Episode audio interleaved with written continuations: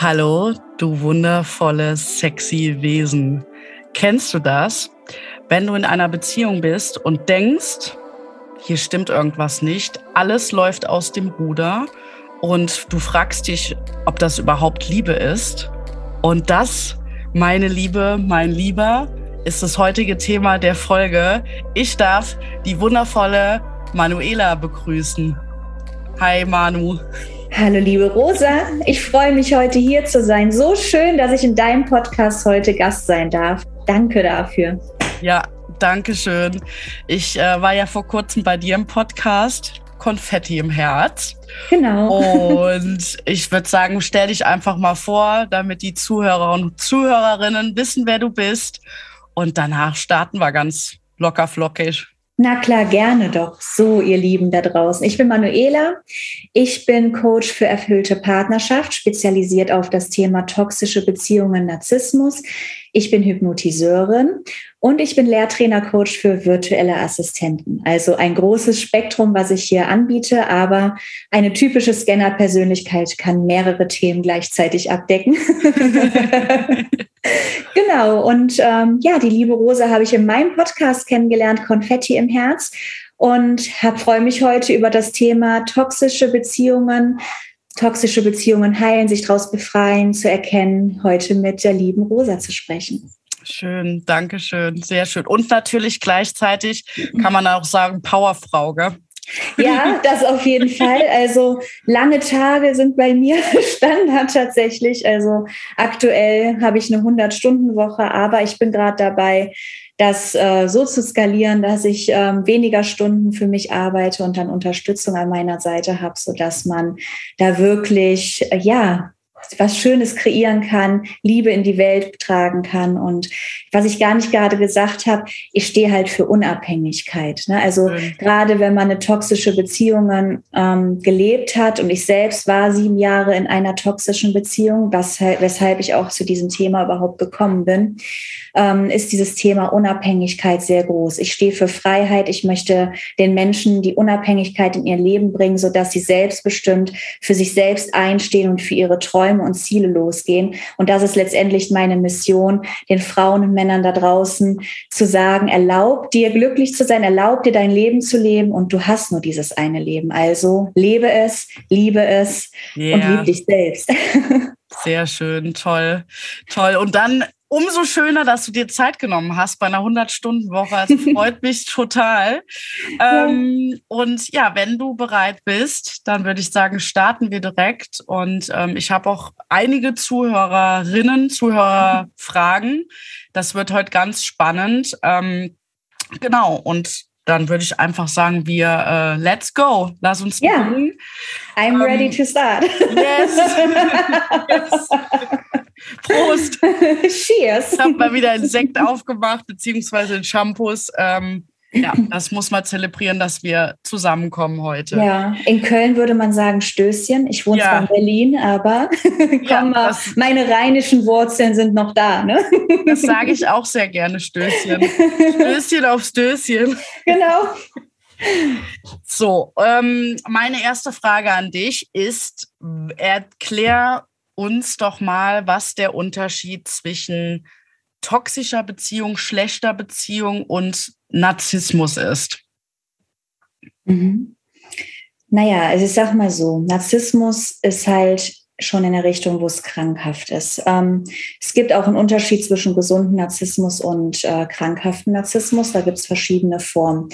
Ähm, letztendlich würde ich sagen, fängt eine ungesunde, eine toxische Beziehung dabei an, wenn eine Liebe, eine Partnerschaft an Bedingungen geknüpft ist, die dir selbst nicht entsprechen, wo du selbst im Hintergrund rückst, wo ähm, es sich nur um deinen Partner dreht, wo der Partner nur im Mittelpunkt steht, deine Bedürfnisse nicht gesehen werden und du nur dafür lebst, die Bedürfnisse deines Partners zu erfüllen und du dabei aber komplett vergessen wirst. Ähm, es ist halt sehr vielschichtig. Ne? Also ungesunde, toxische Partnerschaften können sich auf vielerlei Hinsichten äh, schon zeigen. Wenn man wenn beide Bedingungen an den Partner jeweils knüpfen, die überhaupt nicht zu deiner Persönlichkeit passen, mhm. fängt es schon an, nicht gesund zu sein, weil eine Liebe sollte immer darauf aufbauen, dass sie ein i-Tüpfelchen darauf ist, also das Sahnehäubchen deiner eigentlichen Persönlichkeit. Sprich, du solltest dich in der Beziehung komplett selbst entfalten können. Du solltest deine eigene Persönlichkeit leben und dich nicht wegen dem Partner verstellen. Ja. Das heißt, in der Partnerschaft darf es erlaubt sein, du selbst zu sein, dich selbst zu leben. Und die Liebe zu deinem Partner ist dann das Sahnehäubchen auf der Torte, die, die Kirsche letztendlich, ähm, weil man sich dann einfach noch ergänzt. Und es wird ungesund, es wird toxisch, wenn das nicht der Fall ist, wenn du mhm. deine Persönlichkeit nicht leben darfst, wenn du dich komplett verstellen musst, damit du deinem Partner überhaupt gefällst, damit du, damit du Bedingungen erfüllen musst, damit du gut genug bist. Mhm. Ähm, Manipulation ist eine sehr toxische Angelegenheit, wenn der Partner dich so umdreht, dass du, dass du nicht mehr weißt, was Wahrheit und was Lüge ist. Und Narzissmus beginnt dort, wo es hat ja auch immer einen Hintergrund, dass man Narzisst geworden ja. ist. Ja, in der Regel steckt das in der Kindheit oft mit drinne, dass du entweder zu wenig oder zu viel Liebe bekommen mhm. hast von deinen ähm, Eltern, dass du nicht die Möglichkeit bekommen hast, gespiegelt zu werden, dich zu reflektieren. Das heißt, du hast in der Kindheit schon nicht gelernt, was Liebe bedeutet, was Empathie bedeutet, oder du wurdest halt schon zu einem, ich sag mal, Egozentriker erzogen, mhm. ja, weil du mit Liebe zu viel überschüttet wurdest. Und es ist aber meistens eher der Fall, dass du zu wenig Liebe bekommen hast mhm. und deswegen dich in deinem Partner auch schon gar nicht hineinversetzen kannst. Du weißt, es muss sich alles um dich drehen. Du hast Schutzpanzer aufgebaut, um dich von der Außenwelt zu schützen. Das heißt, der Narzisst lässt keine Kritik zu. Mhm. Ja, der wird dann entweder in Angriff gehen oder er wird sich komplett zurückziehen ähm, wird sich wochenlang, tagelang nicht melden, bis du dich vielleicht für dein Verhalten, was eventuell komplett normal war, entschuldigt hast. Ähm, oder er wird auch wieder auftauchen, als wäre nie was passiert, aber fordert die Entschuldigung deinerseits ein, weil er hat keinen Fehler gemacht. Ein Narzisst mhm. macht keine Fehler. Ja, also ein Narzisst ja. sagt, er ist perfekt. Ne? Ja. Er scheint nach außen perfekt, was aber nicht in seinem Inneren wiedergespiegelt wird. Aber das würde er nie zugeben. Ne? Und Narzissten sind in der Regel sehr charmante Menschen. Mm. Ähm, sie können sich sehr, sie können dich sehr einnehmen. Das heißt, in der Anfangsphase einer Liebesbeziehung mit einem Narzissten ist es so, dass du eine Love-Booming-Phase erlebst. Aha. Das heißt, du wirst mit Liebe überhäuft. Die Liebe, die ein Narzisst als Liebe wahrnimmt. Das heißt, das, was er im Außen gesagt bekommt, so muss eine perfekte Beziehung aussehen, das will er am Anfang dir verkörpern. Er hört dir sehr gut zu am Anfang und wird dir genau das geben, was du möchtest. Ja, er wird eigentlich im Endeffekt deine Persönlichkeit spiegeln und du wirst dich in dich selbst verlieben. So abstrus mhm. das auch sich jetzt erstmal klingt. Aber wow. du wirst denken, du hast deinen Seelenverwandten getroffen. Du hast Mr. Right getroffen, mit dem wirst du dein Leben lang ähm, bis zum Ende der, des Tages, also des Lebens verbringen. Und endlich schenkt dir jemand Aufmerksamkeit, endlich versteht dich jemand, endlich äh, bekommst du auch mal die Aufmerksamkeiten, die Geschenke, die du immer dir gewünscht hast. Jemand unternimmt die Aktivitäten mit dir, die du dir immer gewünscht hast. Ähm, und du denkst, derjenige versteht dich und wow, was für ein Mann, was für eine Frau. Mhm. Das denkt man am Anfang und es kann durchaus sein, dass sie auch sehr beliebt im Außen sind, weil sie achten darauf, was die Außenwelt von ihnen hält, was sie mhm. denken. Das heißt, der äußere Schein wird gewahrt. Was dann hinterher zwischen den vier Wänden mit dir passiert, ist was anderes. Und auch was vor deinem Freundeskreis, vor deinem Familienkreis passiert, ist was ganz anderes als vor seiner Familie. Ich weiß damals mit meinem Partner, den ich zu der, ähm, in der siebenjährigen Beziehung hatte, der hat sich vor meiner Familie zum Teil benommen wie die Axt im Walde, ja. Mhm.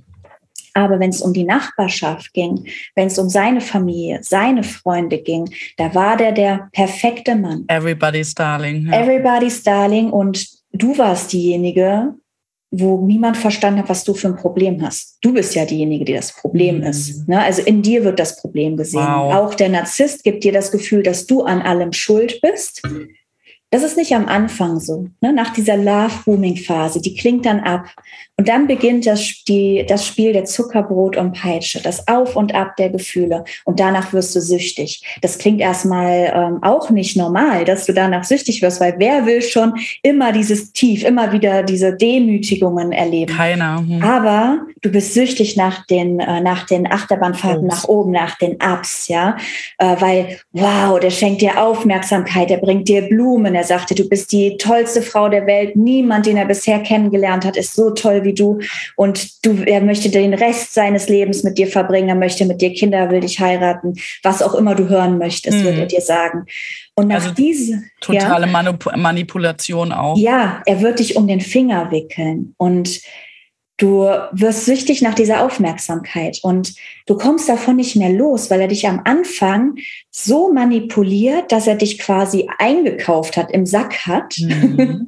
Ähm, und du dich immer wieder nach diesen Phasen sehnst, wo er dir so viel Aufmerksamkeit schenkt, mhm. wo, wo dieser Mann ist, der, der, den du noch nie getroffen hast, der dir Aufmerksamkeit und Liebe schenkt, in Anführungsstrichen Liebe, oder den besten Sex, den du je hattest. Also das kann auch ein Fall sein. Es kann sowohl als auch sein. Ähm, am Anfang toll, hinterher gar, gar kein Sex mehr oder es ist nur noch der Sex, der dich bei ihm hält. Ja. und ähm, ja, das ist halt dieses Auf und Ab Dopamin, den du bekommst und du bist süchtig nach diesem Partner und das ist auch wirklich wie eine Sucht am Ende zu sehen, weil du co-abhängig von deinem Partner wirst.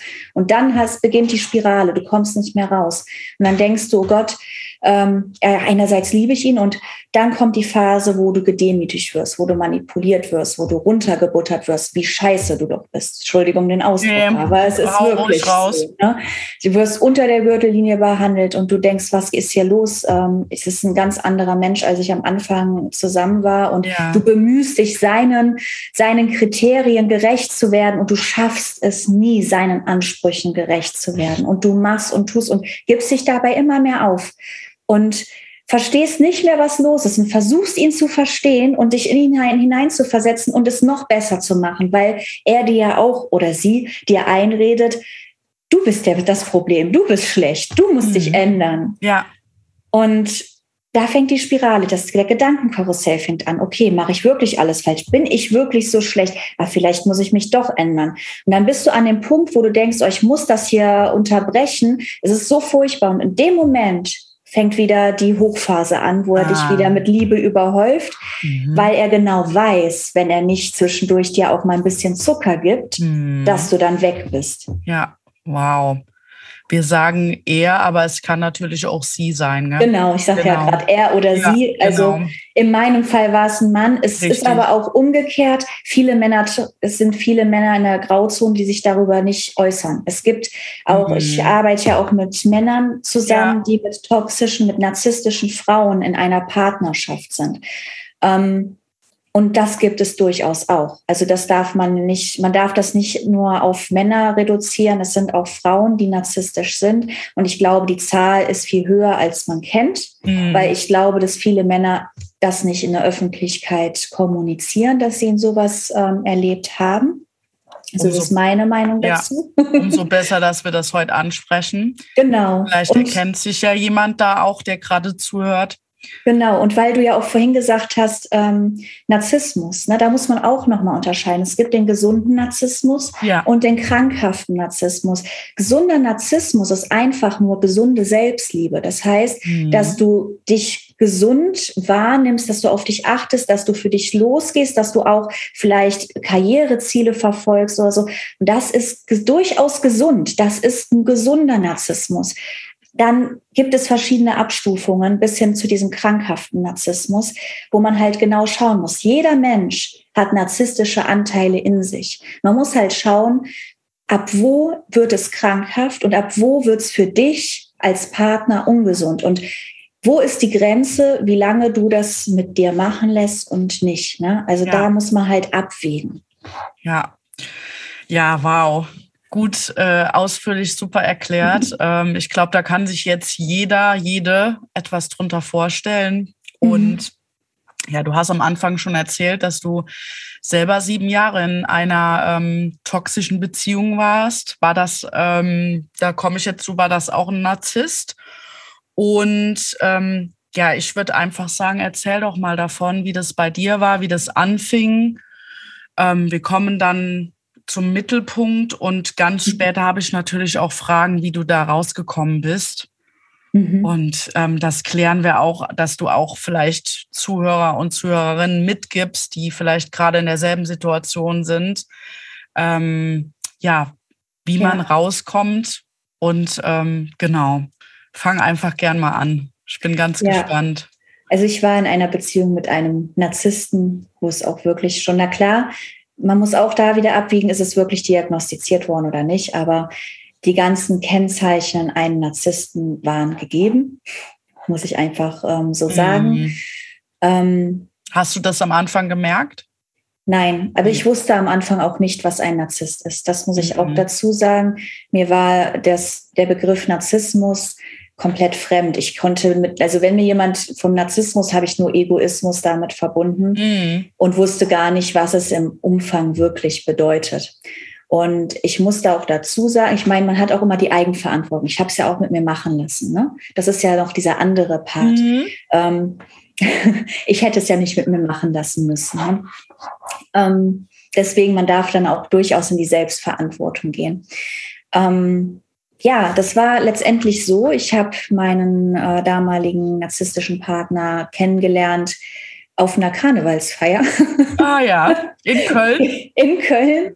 Ähm, ich habe zu der Zeit in Frankfurt gelebt und er in Berlin und habe ihn dort über eine Freundin tatsächlich kennengelernt. Ähm, und das war auch so, dass er der Nachbar von dem Vater von meiner besten Freundin war in Berlin. Also würde man denkt, dass so klein ist die Welt. Ja. Und ja, also am Anfang war das auch noch gar nicht so in Aussicht, dass es eine Beziehung wird. Wir haben uns halt Karneval getroffen und wir hatten äh, Karneval Spaß miteinander, wie man es so hat. Ja. Aber das ist halt letztendlich, dachte ich mir, ich wohne in Frankfurt, er wohnt in Berlin. Das hat ja keine Zukunft. So dachte ja. ich mir am Anfang. Und dann hat es eigentlich begonnen. Äh, wir hatten schöne Tage in Köln. Die mhm. Karnevalstage waren wirklich schön. Und dann bin ich halt wieder nach Frankfurt gereist und er nach Berlin. Und dann ist er halt, weil er zu einem Fußballspiel ähm, auch irgendwo nach Süddeutschland gefahren ist, hat er halt noch ein Wochenende bei mir verbracht. Ne? Und so mhm. hat es sich dann halt entwickelt, dass sich da eine Beziehung hinterher draus ähm, entstanden ist. Also es war halt tatsächlich so, er hat mir jeden Tag geschrieben, er war total aufmerksam, wir haben miteinander telefoniert und ich war davor halt mit so einem typischen Macho in der Beziehung gewesen. Und ja. das war, ähm, ich kannte das nicht, dass sich ein Mann so für mich interessiert, muss ich ehrlich sagen. Also klar, natürlich flirtet man mit Männern, aber mhm. so, ich sag mal, so tiefgreifend für einen interessiert. Ja. Ne? Und ja, und dann haben wir ein halbes Jahr eine Fernbeziehung geführt. Und mhm. wir haben halt geschaut, dass wir uns dann regelmäßig dann ähm, an den Wochenenden treffen, dass ich dann nach Berlin fahre und er nach ähm, nach Frankfurt. Ja, und dann nach einem halben Jahr habe ich dann gesagt, okay, dann ich ziehe jetzt nach Berlin, aber nur mit der Prämisse, wenn wir sofort zusammenziehen, weil ich gebe nicht alles auf, wenn, äh, ja. wenn er auch nicht bereit ist, 100 äh, Prozent in die Beziehung reinzugehen. Ja, und dann haben, sind wir halt zusammengezogen. Ich habe es am Anfang nicht gemerkt. Am Anfang war alles super. Ähm, wir haben viel Zeit, wir haben Zeit miteinander verbracht, in der Fernbeziehungszeit sowieso. Die Tage waren immer toll. Wir ja. hatten tollen Sex, ja. Also wirklich, wir hatten viel Sex, wir hatten tollen Sex, wir hatten tolle Gespräche, wir hatten tolle Ausflüge. Er hat mir Blumen mitgebracht. Also es waren war wirklich ja. schön am Anfang. Und auch als wir zusammengezogen sind, ich habe damals im Schichtdienst gearbeitet, muss ich dazu sagen. Und ich habe das am Anfang nicht gemerkt, weil ich hatte viel Spätdienst. Er hatte immer nur tagsüber Dienst. Und wenn er dann seine Launen hatte, sage ich mal, ähm, habe ich das auf Stress geschoben. Ich habe gedacht, der hatte einen stressigen Tag, der meint das nicht so. Kann ja auch sein, hätte ja auch sein können, gell? Ja. Richtig, ne? Und also so dieser erste Indikator, den ich dann festgestellt habe, war so, er hat mir dann angefangen, To-Do-Listen zu schreiben. Okay. Äh, immer am Spiegel, also ich, ihr, ihr müsst wissen, ich habe zwölf Stunden Schichten gearbeitet mhm. damals, ja. Äh, ich bin dann gegen Mittag, gegen 12 Uhr Mittag zur Arbeit und habe bis morgens um eins durchgearbeitet. Es waren sogar 13 Stunden. Mhm. So und im Hotel, glaube ich. Im Hotel ja. damals, mhm. genau. Und dann bin ich nach Hause und ich habe eine Stunde Anfahrt hin, eine Stunde Anfahrt zurück, habe nachts sogar anderthalb Stunden, weil man damit noch Nachtbussen fahren musste. So, das heißt, ich war mitten in der Nacht zu Hause. Er ist dann um sechs, sieben Uhr aus dem Haus, klebte mir diesen To-Do-Zettel an, an einem Spiegel, was ich alles im Haushalt machen soll, mit einem aber dicken Kuss und seinen Namen drunter. Okay. Ich liebe dich, ja. Ja. Ah, ich dachte am Anfang, will er mich verarschen? Also da, am Anfang war ich richtig wütend darüber, ja. weil ich hatte einen langen Tag und dachte mir, ja, wir können doch an den freien Tagen dann gemeinsam putzen. Also ich sehe da nicht ein, muss ich ehrlich sagen, wenn ich erst um drei Uhr im Bett bin, dann um vier Stunden später wieder aufzustehen, um dann den ganzen Haushalt zu machen. Das ist ja letztendlich das gleiche Prinzip, äh, wie wenn er nachmittags um vier zu Hause ist, nur dass ich halt einen anderen Tagesrhythmus habe. Ja, richtig. Und da fing das an. Da habe ich mich gegen aufgelehnt. Ja. ja? Am Anfang habe ich immer rebelliert. Ja, ist gut. Ja, gut ja. so auch. Ja. Immer rebelliert so. Und dann fing es halt an. Ich war auch damals sehr isoliert, weil ich halt kannte ja niemanden in Berlin. Das heißt, wir waren nur zu zweit. Und das wollen Narzissten eigentlich auch, dass du diese Isolation hast. Mhm. Ne? So, das heißt, wir hatten seine Familie, also seine Mutter, ähm, seinen Stiefvater und seine Oma. Und ich hatte meine Freunde in Anführungsstrichen aus der Hotellerie, das waren halt Arbeitskollegen und halt Freunde im einen. Ich hatte keinen Freundeskreis sonst hier in Berlin. Ja. Und seinen Freundeskreis, die er hatte. So. Und ich war komplett isoliert. Also es drehte sich, wenn wir zusammen waren, alles um ihn. Das wollen ja, wollen ja Narzissten auch. Also solange alles sich um die dreht, super. Und man muss dazu sagen, ähm, die Familie ist halt auch ähm, ich sag mal, es war nicht das gesündeste Verhältnis so. Also ich bin da halt auch reingekommen. Mhm. Es war alles sehr unterkühlt. Ich komme aus dem Kölner Raum, alles sehr herzlich. Dort war alles sehr kalt. Ja, ja also da gab es dann so dieses typische deutsche Händeschütteln zur Begrüßung. In meiner Familie ist es, hey, kommt in den Arm, ja. willkommen. Ja. Was wollt ihr essen? Was wollt ihr trinken? Und dort war es halt so kalt, ja. Und ähm, ja, ich bin da auch nie so richtig warm geworden. Es war dann mhm. immer, wurde dann Sachen unterstellt, ähm, wurde richtig auch gegen mich gearbeitet und damit, weil ich ja dann offensichtlich ja, ich bin zu kontaktfreudig und äh, ob okay. da nicht doch irgendwas vielleicht auch mit anderen Männern oder vielleicht sogar mit seinem besten Freund laufen könnte. Also solche Unterstellungen. Also war das auch schon narzisstisch bei ihm in der Familie wahrscheinlich. Ja. Ja, okay. Definitiv. Mhm. Das habe ich im Nachgang halt auch dann festgestellt. So. Ja, und das war so die Anfangszeit. Ich habe mit seinen Freunden äh, und ihm habe ich halt Sachen unternommen. Und dann war der erste Besuch von meinen Eltern stand dann an, von meiner Mutter und meinem Stiefvater. Und die wohnen halt 500 Kilometer weit weg. sind nicht so oft da. Waren dann ja. fürs Wochenende zum Übernachten dort. Ja, und da war schon so die erste Auffälligkeit. Ne? Also die haben dann ähm, schon gemerkt, so wie er mit mir umgeht, dass das äh, sehr grenzwertig ist, was ich selbst gar nicht so wahrgenommen habe. Und er hat dann halt auch angefangen, mit ihnen so zu kommunizieren. Also es fing dann auch an, also man darf beim Fernsehschauen, darf man nicht gleichzeitig reden. Ne, da wurde dann direkt Pause gemacht. So Krass. damals Kabel Deutschland, da konnte man Pause machen während ja. Und dann wurde man angeschaut, reden wir jetzt oder schauen wir Fernsehen? Ne? Mhm. Du darfst auch nicht nebenbei auf dem Handy schauen. Und meine Familie ist halt ja wild, laut, lebendig. Ja. ja? Und die wollen auch beim Fernsehen, die besuchen uns ja, um uns zu treffen. Und dann wollen sie auch ein bisschen quatschen. Ne? Und das hat, das passte schon nicht. Und dann mein Stiefpapa, der hat immer so Hummeln im Hintern, ne? Und der wollte, hat uns dann irgendein Geschenk mitgebracht. Der wollte das direkt aufbauen. Und mein Ex wollte das nicht. Ne? Und dann ist das dieser Streit so hochkalkuliert, dass er meine Eltern rausschmeißen wollte. Oh, ui. da habe ich halt auch wieder rebelliert. Ne? Das war so diese Anfangsphase. Ja. Da habe ich gesagt, das kannst nicht machen. Meine Eltern kommen extra 500 Kilometer hierhin. Das ist auch meine Wohnung. Ja. So fängst dann an. Da habe ich mich mit ihm gezofft und da hat er dann das auch so akzeptiert. Aber da waren immer schon Spannungen. Mhm. Ne? Und meine Familie war aber nicht da sonst. Die war ja immer mhm. weiter weg. Klar. Deswegen habe ich das auch nicht so schnell begriffen, um es auch einfach mal zu sagen. Ne? Ja. Ne? Und ich wollte halt ihn glücklich machen. Ich dachte, wenn er glücklich ist, bin ich glücklich. Ja, das haben ja viele sogar. Genau. Ja, wenn es ja. mir gut geht, geht es auch, äh, oder wenn es anderen gut geht, geht es mir auch gut. Richtig. Ja, aber ne? wie es einem selber innerlich geht, das vergisst man dann ganz schnell. Ja, genau. Und das war so die Anfangszeit, da war ja alles noch okay. Also da habe ich noch gar nicht so gesagt, dass ich das schlimm empfunden habe. Ähm, und ich glaube, wir haben dann, ich bin gerade am überlegen, wann es mir richtig bewusst wurde. So, es gab immer, ich habe dann mit der Hotellerie aufgehört. Das war, lass mich kurz überlegen, ich glaube 2016, weil wir immer die Streitereien hatten ja. wegen meinen Arbeitszeiten Wollte und dass ich, so wenig fragen. Zeit für ihn ja, habe. Das genau, das hätte ich jetzt auch gesagt, dass, das, genau. dass er dir das verbietet ja. damit er dich natürlich mehr ähm, Genau, ihm hat kann. das nicht gepasst, dass ich so viel gearbeitet habe. Er konnte sich auch nicht erklären, warum ich Überstunden ohne Bezahlung mache, äh, welchen Hintergrund das hat. Und das hat er alles nicht verstanden.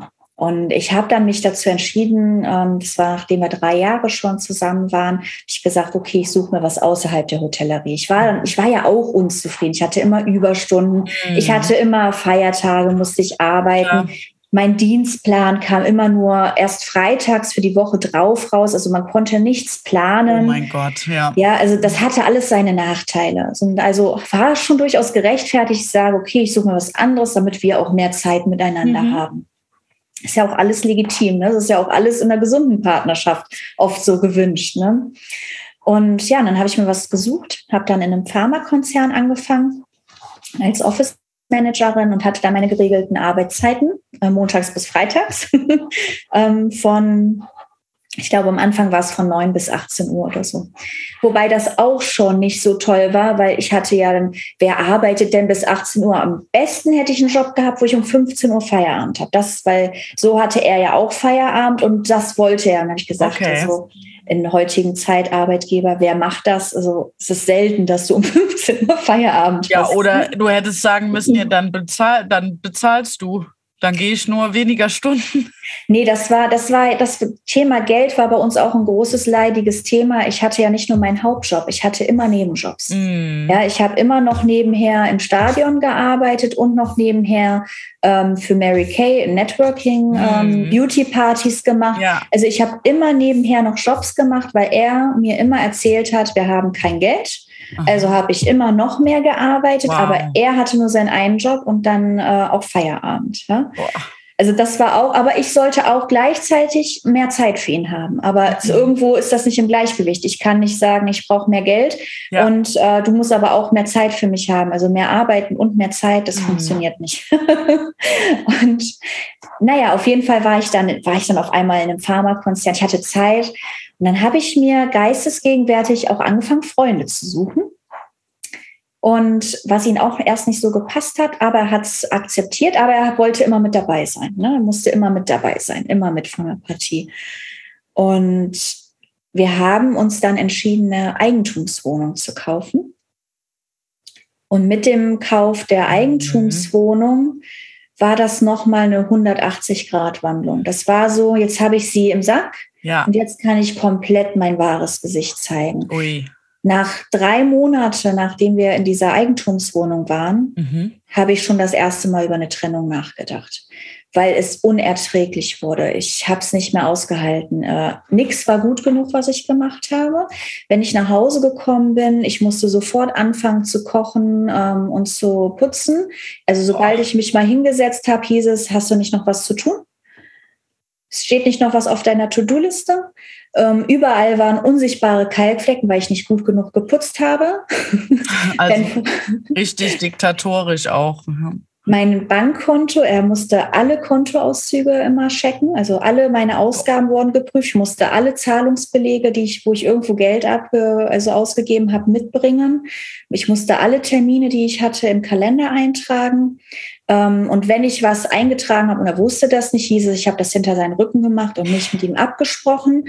Ähm, Also äh, war Manipulation auf höchster Ebene. War dann auch hinterher, ja, alles, was so anfasst, wird eh zu Gold, aber so richtig abfällig, wo es ja eigentlich ein Kompliment war. Eifersüchtig. Mhm. ja. Ja. Und also es wurde alles schlecht geredet. Also alles, was ich gemacht habe, war schlecht. Ja. Und sowieso, ich würde ja eh nie an ihn denken und ich würde ja immer so, Geld, so verschwenderisch mit dem Geld umgehen und alles mit vollen Händen ausgeben, wobei ich nichts ausgegeben habe. Wir haben schon über eine Kugel Eis diskutieren müssen. Ja, also wenn es darum ging, lass uns mal eine Kugel Eis essen, wurde da ein Riesenfass aufgemacht, ähm, weil das ja sonst weiß Gott, wie große Kosten, wie große Ausgaben sind. Ähm, und diese Kontrolle, diese Manipulation, dir wird das Wort im Munde verdreht.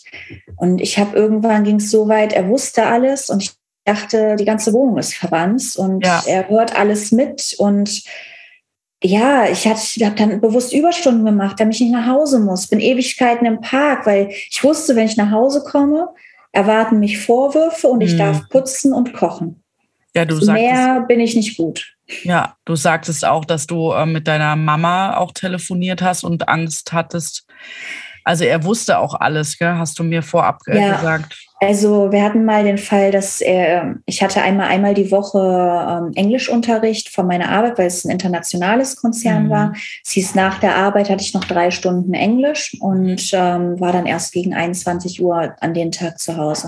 Und das war der Tag, wo er eine Woche ähm, kochen musste, weil ich ja erst so spät dort war. Und an dem Tag hatte ich musste ihn ja mal anrufen, wo ich bin, wann ich nach Hause komme. Also hab, das habe ich wie immer, habe ich ihn dann angerufen. Ja, ich bin jetzt fertig mit Englisch, ich komme jetzt nach Hause. Und dann hieß es, ja, ich muss jetzt sofort los, ich habe einen Rufbereitschaftseinsatz und ich so, ja, okay. Ich so, hast du denn schon äh, gegessen? Muss ich noch was kochen? Ne? So wie man dann halt fragt. Ja. Ja, er hätte schon gegessen. Ich so, okay, du hast schon gegessen? Ja. Ich so, okay. Und ich so, also muss ich nichts mehr kochen? Doch, ich habe gegessen, aber für dich ist nichts mehr da. So, so, okay, ich so, was hast du denn gegessen? Wir hatten irgendwie 24er Packung Fischstäbchen gekauft äh, vorher und Mhm. äh, so Kartoffelpüree und Gemüse. Und er hatte diese kompletten 24 Fischstäbchen gemacht mit Kartoffelpüree und Gemüse und er hatte alles aufgegessen. Und dann habe ich am Telefon schon gemerkt, wie es so in mir gebrodelt hat. Und das war aber schon die Zeit, wo ich gemerkt habe, dass was nicht stimmt Mhm. und ich ihn getestet habe, Ah. ob er wirklich Narzisst ist. Und ähm, ja, und dann habe ich halt bis drei gezählt, habe anders reagiert als sonst und habe gesagt, okay, dann bringe ich mir von unterwegs was mit. Dann fahre jetzt zum Rufbereitschaft. Tschüss. Ne? Also ich habe dann halt das Gespräch auch beendet, weil es für mich dann, ich wollte nicht ausflippen. Ich wollte mich selbst runterbringen. Und ich habe dann meine Mutter angerufen und da habe ich mich bei meiner Mutter ausgeweint, sag ich mal. Und das, was, was aber das war, was ich halt, was mich nachdenklich gemacht hat, ob er alles abhört. Er brauchte eigentlich mindestens eine Dreiviertelstunde zu diesem Berufsbereitschaft hin und eine Dreiviertelstunde zurück, ohne Einsatz. Das heißt anderthalb Stunden. Ich war eine Dreiviertelstunde später zu Hause und fünf Minuten nach mir, und ich hatte mit meiner Mutter telefoniert, kam er die Tür rein. Okay, krass. Und das war für mich komplett äh, unrealistisch. Und ich habe mir dann, also entweder habe ich gedacht, hat er jetzt hier irgendwo gesessen und gewartet, bis ich nach Hause komme und hat beobachtet, oder ähm, er hat hier alles verwandt und hört mich ab und hört die Gespräche mit und will nicht, dass ich dieses Gespräch mit meiner Mutter weiterführe. Mhm. Ja, und da habe ich mich richtig überwacht gefühlt. Und ich, jetzt habe ich natürlich übersprungen, wie ich das verstanden habe, dass ich Ja, äh, in Beziehung gekommen bin. Ja, kein Problem. Das, da wäre ich jetzt gleich drauf zurückgekommen. Genau. Und ähm, naja, also ich habe eine liebe Arbeitskollegin gehabt. Sag mal, ist ein- mein Engel gewesen. Die war nur kurze Zeit äh, bei mir im Büro auf Teilzeit und die kannte sich mit toxischen Beziehungen aus. Und ich habe mich bei ihr mal ausgeweint, weil ich nicht wusste, was los ist. Ich habe meinen Partner nicht verstanden. Ich habe versucht, Lösungen zu finden. Ich dachte, ich putze nicht gut genug, also habe ich eine Putzfrau angestellt, damit wir auch wieder mehr Zeit haben, damit ich ja nicht nur putzen muss ne? und seine Ansprüche gerecht sind. Ich habe auch gesagt, ich zahle die, weil es soll ja alles sauber sein und du musst die ja dann natürlich auch nicht zahlen, das mache ich. Und, und habe ihr dann halt immer so ein bisschen was erzählt und es fing ja auch an, weil er hat ja auch mich in vielen Dingen gedemütigt. Ne? Hat mich ja dann auch mhm. immer, mich ja liebevoll Höhlentroll genannt, ja, äh, mein Höhlentroll. Und es fing ja auch an mit dem Sex, dass wenn ich ankam und Sex wollte, dass ich mich dann so, ich sag mal so angefangen habe, so zärtlich zu rühren oder den Arm genommen hat, er hat mich ja weggestoßen. Ne? Hat dann zu mir auch gesagt, geh weg, du hast das nicht verdient. Ja, also so Dinge, wo du dich selbst in deinem eigenen Selbstwert, irgendwann fühlst du dich hässlich, irgendwann fühlst du dich unattraktiv. Ich dachte ja. irgendwann, vielleicht ist er schwul, weil er keinen Sex mehr mit mir hat. Mhm. Ähm, und er wusste aber, und ich habe das immer angesprochen, ich so, wir brauchen wieder mehr ähm, Zärtlichkeiten, mehr Sex, mir fehlt das, ich brauche das. Und desto mehr ich darüber gesprochen habe, desto weniger hatten wir, mhm. ähm, weil er wusste, dass er mich mit dem Liebesentzug bestraft. Mhm. Ja. Und genau, und ich hatte halt diese liebe Kollegin, und sie hat mir irgendwann eine Dokumentation weitergeleitet, wo ein Doktor interviewt wurde zum Thema Narzissmus. Ah, das war der Aha-Moment. Das war ein Moment, ich habe endlich Antworten auf all meine Fragen bekommen. Endlich habe ich es verstanden. Und er hat halt erzählt, und ich saß so fassungslos vor diesem Bildschirm, weil er hat eins zu eins meine Beziehung beschrieben. Und dann ist innerlich in mir was passiert. Es ist so ein Spiegel in mir drinne zerbrochen. Ja, und ich habe mich dann im Spiegel angeschaut und ich habe mich selbst im Spiegel nicht mehr erkannt. Ich habe mich halt gesehen und ich habe gedacht, wer ist das? Das ist nur noch eine leere Hülle, nur noch jemand, der funktioniert, nur noch jemand, der versucht, Ansprüchen gerecht zu werden. Mein Leuchten war komplett erloschen. Ja, also das, mein Ich ist im Schatten getreten. Also ich bin komplett weg gewesen. Ähm, wenn ich heute Fotos sehe, klar, ich denke mir, ja, okay, ich, ich, bin ja trotzdem hübsch auf den Fotos, aber ich sehe diese Leere in meinen Augen. Mhm. Und Manuela hat eine tolle Ausstrahlung. also definitiv, wenn ich die Folge hochlade, da kommt äh, ein Foto oder ein Reel mache ich da draus, wo wir zwei zu sehen sind, Rosa mit Manu.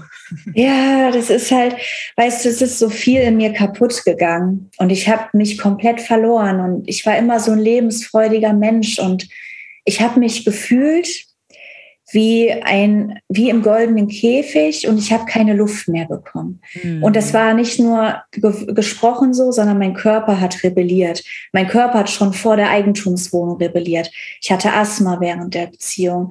Meine Schilddrüse ist voller Knoten geworden. Meine Schilddrüse musste rausoperiert werden, weil die Knoten so groß waren, dass sie auf meiner Luftrohre gedrückt haben und meine Schilddrüse beiseite ähm, geschoben haben. Und ich habe wortwörtlich keine Luft mehr gehabt. Ich habe keine mhm. Luft zum Atmen gehabt.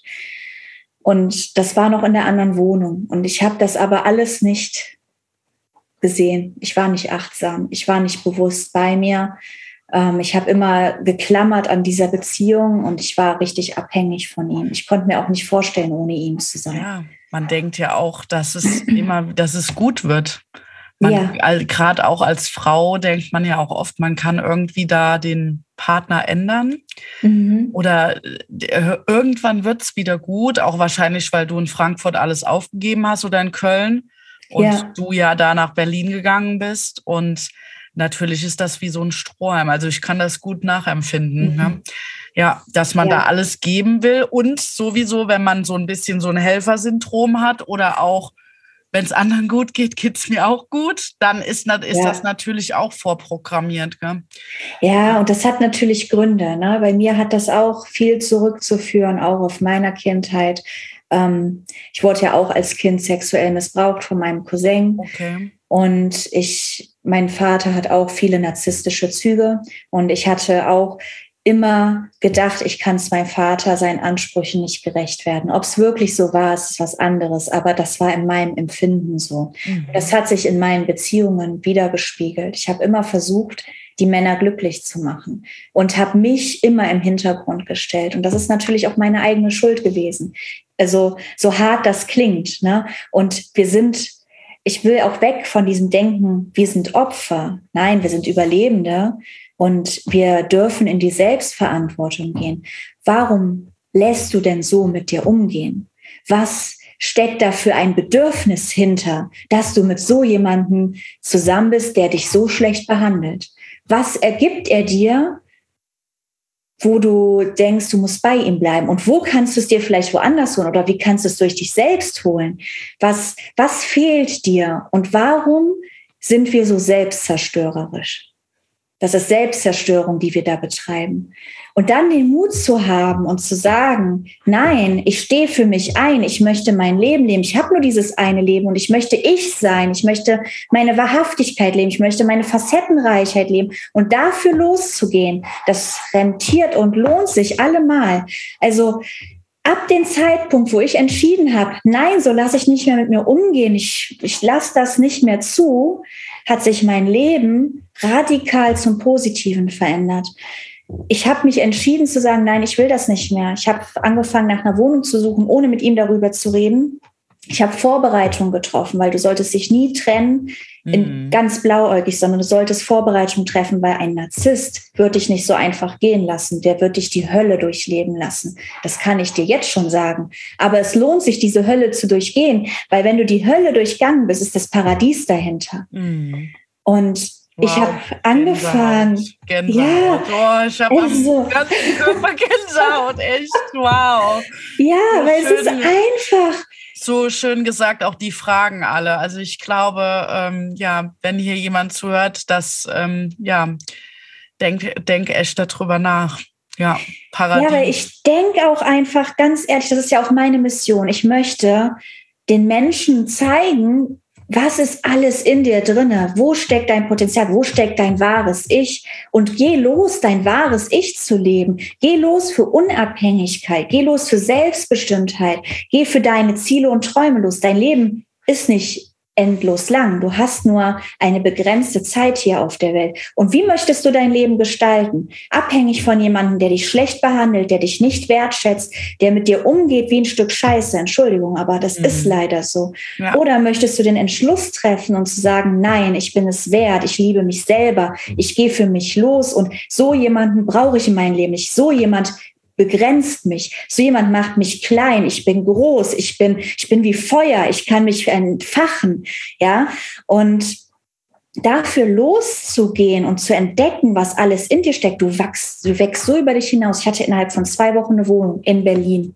Mach mal das, dass du in zwei Wochen eine Wohnung in Berlin hast. Es klappt nicht so leicht. Ich habe es geschafft. Ich habe geschafft, obwohl ich eine Finanzierung mit ihm für eine Wohnung hatte, auch noch meine Miete zu zahlen. Das heißt, ich hatte 1600 mhm. Euro nur Miete und Kredit Fixkosten. Das heißt, ich bin ein Jahr lang sechs Tage die Woche arbeiten gegangen, um alles irgendwie finanziell zu stemmen. Du schaffst das, wenn du den Willen dazu hast. Du brauchst Freunde. Du brauchst Freunde an der Seite, die dich auffangen und du brauchst dich selbst. Du brauchst deine Persönlichkeit. Das heißt, du musst anfangen, dich selbst zu lieben. Wann, warum soll dich jemand lieben und gut behandeln, wenn du dich selbst nicht liebst? Das ist die Frage. Weil ja. du bist mit jemandem zusammen, der dich nicht liebt. Weil jemand, der dich liebt, der behandelt dich so nicht.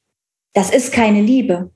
Liebe ist an keine Bedingungen geknüpft und Liebe lässt nicht zu, dass dich dein Partner schlecht behandelt. Wenn es sich um Liebe, Liebe handelt, dann unterstützt dich dein Partner, dann supportet dich dein Partner, der, der wertschätzt dich, der, der, der trägt dich auf Hände, ja. Also es ist halt einfach so, Liebe hat keine Bedingungen. Liebe ist endlos. Mhm. Und Liebe fühlst du und der Partner sagt dir nicht, naja, ich kann dich aber erst lieben, wenn du das und das erfüllst. Mhm. Ich kann dich erst lieben, wenn die Wohnung sauber ist. Ja, wow. Ich ja. kann dich erst lieben, wenn du siebenmal am Tag mit mir schläfst. Ja, das gibt es ja auch. Da kommen wir auch direkt zur nächsten Frage. Also du hast eben schon mal kurz angerissen, da ja im Podcast Schamgrenze es um Lieben, Lust und Leidenschaft geht und um Schamthemen natürlich und auch mhm. toxische. Themen wie heute. Ähm, vielleicht erklärst du noch mal kurz, wie das Sexuelle war, weil es gibt ja auch, also du hast ja erzählt, dass du Liebesentzug erhalten hast von ihm. Aber das geht, geht ja auch genau in die andere Richtung. Also das ja. hast du vielleicht auch Klienten, wo du das in die andere Richtung hast, um das auch mal zu erzählen. Ja, also ich kann halt auch von meiner Erstbeziehung reden, die ja, die war nicht kein Narzisst, aber die war auch ungesund für mich. Ähm, da war ich das letzte Jahr nur mit dem Partner noch zusammen, weil der Sex so gut war. Mhm. Bin ich ganz ehrlich. Ja. Der Sex hat mich gehalten. Nicht der Rest, der Rest war Katastrophe, aber der Sex hat gestimmt. ja, und wegen dem Sex ist man geblieben. Also ähm, es kommt auch immer darauf an, was sind deine Bedürfnisse. Der Narzisst, du wirst ihm ganz viel anvertrauen und er wird am Ende alles gegen dich verwenden. Mhm. Was nicht heißt, du darfst am Ende nicht mehr anderen vertrauen, aber Bewusstsein, dass deine Schwächen gegen dich genutzt werden. So, und wenn du jetzt jemand bist, der sehr viel auf Zärtlichkeiten äh, Wert legt, sehr viel auf Sex, wird der Narzisst vorgehen und dir diesen Sex nicht mehr geben. Mhm. Wenn er aber weiß, dass du vielleicht auch nur mit ihm zusammen bist, weil der Sex so gut ist oder weil er die Anerkennung über den Sex von dir bekommt, ne? dass er der geilste Hengst ever ist oder die, die Queen überhaupt. Es gibt ja auch, wie gesagt, Frauen. Ja. Ähm, dann wird er mit dir ich sag mal, rammeln, was die, was, ja, was das Zeug lässt. Ja.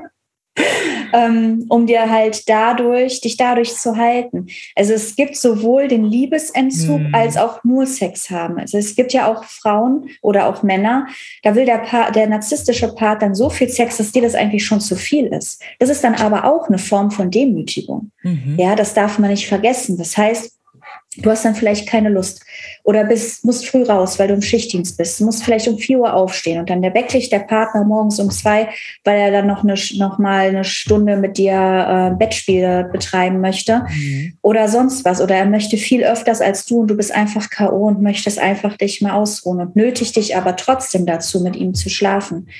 Und das ist auch eine Form von Demütigung, die er betreibt. Er weiß, dir ist das zu viel. Er weiß, er geht über deine Grenzen. Oder er will Sexstellungen, die dir eigentlich zu viel sind, will dann auf einmal vielleicht Analsex mit dir haben und du bist nur eine gute Frau, wenn du Analsex hast. Mhm. Oder ich habe mal mit einem in meinem Podcast gesprochen, ähm, wo es dann darum ging, sie soll mit einem anderen Mann Sex haben, dass sie, dass er dazu gucken kann, das dann aber im Nachhinein dann gegen sie verwenden wollte, Boah. was sie dann für eine größte Schlampe ist. Ja. Oh, heftig, ja. Ähm, das sind Oder halt Fetische so wahrscheinlich auch, die ausgelebt werden. Ja, ja genau. Also es, es gibt kein Pauschalrezept, was ein Narzisst mhm. jetzt macht. Das sind auch alles Menschen, die sind auch alle individuell und sie werden individuelle Wege finden, um dich zu quälen, um so, so böse das auch klingt. Aber, oder was heißt zu quälen? Sie wollen halt besser sein als du. Sie möchten Macht über dich haben. Ähm, Narzissten kommen nicht damit zurecht, wenn du besser bist als sie oder wenn du mehr Anerkennung bekommst, wenn du mehr Aufmerksamkeit bekommst. Und wenn das passiert, und das passiert oft bei Partner und Partnerinnen von Narzissten, Narzisstinnen, sind oft Menschen, die von aus, also die einen Strahlen in sich haben, die leuchten, die in irgendeiner Form ähm, wie Magie sind. Ja, also die Narzissten suchen sich bewusst Powermenschen, die aber sich in Wanken bringen lassen. Ja, die nicht mit festen Wurzeln wie ein Baum in einem, im, im Leben stehen, sondern vielleicht irgendwo eine Schwäche haben, wo sie dich dann halt ausrangieren können, ne? so aus der Fassung bringen ja. können. Aber Sie sehen die Power in dir. Und das ist das, was sie zum einen an dir bewundern und zum anderen an dir hassen. Sie werden dich dafür hassen, dass du diese Eigenschaft hast. Und meistens sind das Eigenschaften, die sie selbst bei sich sehen wollen und die sie aber nicht haben. Mhm. Okay. Wow. Wie war das so, als du dann den äh, Sexentzug hattest? Ähm, hast du Lust gehabt, dich selbst zu befriedigen, also zu masturbieren? Oder ist dir da die Lust komplett entgangen? Oder hast du auch ja schon in der Beziehung gedacht, boah, das ist mir eigentlich viel zu wenig. Ähm, ich ähm, bräuchte es jetzt so, ja. Und er hat ja. dich halt damit bestraft. Wie war das? Bei mir war es so, ich habe gezerrt davon von Komplimenten von außen. Mhm. Ähm, wenn mir mal in irgendeiner Form Arbeitskollege oder wenn ich mal mit einer Freundin in der Bar war, ich irgendwie mal ein Kompliment bekommen habe, davon habe ich gezerrt. Ich bin nie fremd gegangen, aber ich habe dann gedacht, oh, ich bin ja doch nicht so hässlich. Ich bin ja doch nicht so ein schlechter Mensch. Ähm, mir war es immer zu wenig Sex. Also hinterher, am Anfang nicht. Am Anfang hatten wir vorher, wie ich vorhin auch schon mal fünfmal am Tag, ja, als wir noch die Fernbeziehung hatten. Da war der Sex super. Deswegen war ich umso überraschter, wie schlecht der Sex mit der Zeit wurde und wie mhm. wenig Sex ich hatte. Ähm, das war wirklich am Ende vielleicht, wenn ich ganz viel Bitte, Bitte gemacht habe, einmal im Monat. So richtig kam mir vor, als würde ich darum betteln, aber in der Beziehung ähm, gehe ich jetzt auch mal davon ja. aus, dass Sex eine Rolle spielen sollte. Natürlich. und ja, natürlich, ich habe mich auch, ich habe mich auch selbst befriedet. Ich, irgendwo von musste ich ja auch leben. ja klar, ja. Also, ja sicher. Äh, Kann, ähm, kannst du dir vorstellen, ah, das muss ihm doch auch gefehlt haben, wie dann ich, so jemand, äh, warum, warum, warum? Also ich wenn das hinterher richtig paranoid. Ich habe gedacht, er hat eine andere. Ich habe sogar gefragt, ja. ob er eine andere hat. Wohl nicht. Ich weiß es nicht. Ich weiß auch nicht, ob er mich betrogen hat. Es kann ja durchaus sein. Ich war ja, im, ich war ja viel arbeiten, dass er da noch eine andere hatte. Ich weiß es nicht. Ähm, ich will ihm da auch nichts unterstellen, aber kann durchaus sein. Ich habe mhm. gedacht, er hätte eine andere. Dann habe ich, dann habe ich ihn auch gefragt, ich so, bin ich dir in der Zeit so unattraktiv geworden? Findest du mich nicht mehr sexy? Findest du mich nicht mehr anziehend? Ich habe gedacht, er ist schwul, weil er mich nicht mehr angefasst hat. Und wenn ich ihn angefasst habe, ich immer direkt weggestoßen wurde. Ähm, also das hat mich, das hat mich richtig zerstört, diese ja, Liebes, dieser Liebesentzug. Ja, ich habe komplett an mir gezweifelt und ich denke immer so, Hut ab, dass ich nicht fremdgegangen bin. Tut mir mhm. leid, dass ich, also mir wurde mhm. hinterher unterstellt, ich wäre fremdgegangen, als ich mich dann getrennt habe, was ich nicht bin. Aber ähm, ich habe immer so gedacht, eigentlich, eigentlich hättest du, hätte ich fremdgehen können, weil ich habe ja nicht mehr das bekommen, was eine Beziehung ist, aber ich bin halt nicht der Mensch dafür. Aber ich habe zwischendurch, ja, diese Gedanken, warum will er mich nicht mehr? Hat das überhaupt noch einen Sinn? Ähm, ja, also es war, es war sehr schmerzhaft. Ne? Es war die Hölle. Und ich habe mich halt auch unattraktiv gefühlt zu der Zeit, weil ich dachte, ich bin irgendwie abnormal, weil er mhm. mich nicht mehr anfassen wollte. Und ähm, Glaube ja. ich. Auch das im Gesicht. Du hast mir die Fotos gezeigt. Das wäre auch eine Frage, was dich nicht nur psychisch, sondern auch körperlich ähm, ja dadurch, äh, was du für Symptome bekommen hast. Du hast eben schon erzählt mit der Schilddrüse, mit der Luft, dass dir die Luft mhm. weggeblieben. Mhm. Waren da noch andere Symptome, die du dadurch bekommen hast? Naja, die Schilddrüse hat ja Einfluss auf allen möglichen. Ne? Mhm. Also ich mhm. habe zu der Zeit fünfmal die Woche Sport gemacht und extrem auf meine Ernährung geachtet. Und trotzdem, ja, ja und trotzdem habe ich kein Kilo abgenommen damals. Und ich wusste nicht, dass, also das lag an der Schilddrüse, weil sie nicht mehr funktioniert hat. Die Schilddrüse ähm, hat Einfluss auf deinen Stoffwechsel. Ja, und vor lauter Stress auch, gell? ja, natürlich. Wird ja so viel Stress ja. ausgeschüttet, ja. dass dann auch äh, das festsitzen bleibt. Ja, und ich hatte viele Symptome. Weißt du, ich hatte ja auch einen stressigen Job im Hotel. Im Hotel stand ich einmal kurz vom Burnout. Das war auch der Grund, warum ich es weggemacht, also den Job dann gewechselt habe, weil ich 13 Stunden am Tag, manchmal bis morgens um eins gearbeitet. Um sieben Uhr musste ich wieder auf der Matte stehen. Ich hatte einen Anfahrtsweg von jeweils einer Stunde. Ähm, kannst dir selbst ausrechnen, wie viel ja. ich dann offiziell noch schlafen konnte. Dann der Stress noch zu Hause. Ich hatte ja überhaupt gar keine Möglichkeit, mich mal zu entspannen. Also ich war, mein Adrenalinspiegel war immer oben. Ich hatte immer Stress, also permanent Stress. Ähm, ja, und wie gesagt, ich hatte Asthma, ich hatte äh, die Probleme mit der Schilddrüse.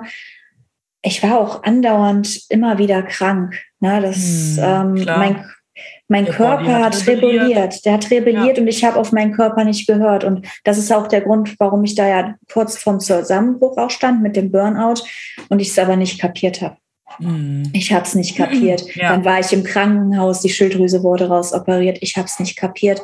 Also wahrscheinlich, ich weiß nicht, was noch hätte passieren sollen, bis ich es hätte kapiert. Ja, ja. das ist, ähm, hört auf euren Körper. Euer Körper redet mit euch. Euer Körper gibt euch Zeichen. Wenn eine Beziehung toxisch für euch ist, dann wird, werdet ihr es am Körper merken. Ich hatte auch, wenn es jetzt nicht so appetitlich ist, ich hatte immer das Problem auch mit Durchfall von dem ganzen Stress. Mhm. Ja, also ja das ist, das ist so ein Thema. Ähm, achte auf deinen Körper. Mhm. Oder unreine Haut. Oder? Ja, damit hatte ich tatsächlich nie Probleme, aber ich bin auch ein Mensch, der sehr reine Haut hat. Ähm, mhm. Da bin ich Gott sei Dank von verschont geblieben, aber kann sich auch durch unreine Haut ausdrücken, ja. Ja, schön, liebe Manu. Wie ich würde sagen, weil es so gut ist und wieder so geiler Content, wir machen zwei Folgen draus. Und okay. Ja, ja, weil ich habe noch hier ganz viele Fragen draufstehen. Ich würde ähm, den Zuhörern und Zuhörerinnen einfach jetzt mal ein kurzes, ähm, was noch so kommt, damit mhm. die sich auf die zweite Folge auch ähm, freuen können. Also ich werde definitiv dich noch fragen, ähm, ob du wieder in der jetzt äh, auch jetzt in der ähm, Gegenwart auch wieder Männer anziehen würdest, die diese, dieses Muster haben. Und dann haben wir noch ganz viele Community-Fragen definitiv. Gehen auch ein bisschen vielleicht nochmal auf das Sexuelle ein.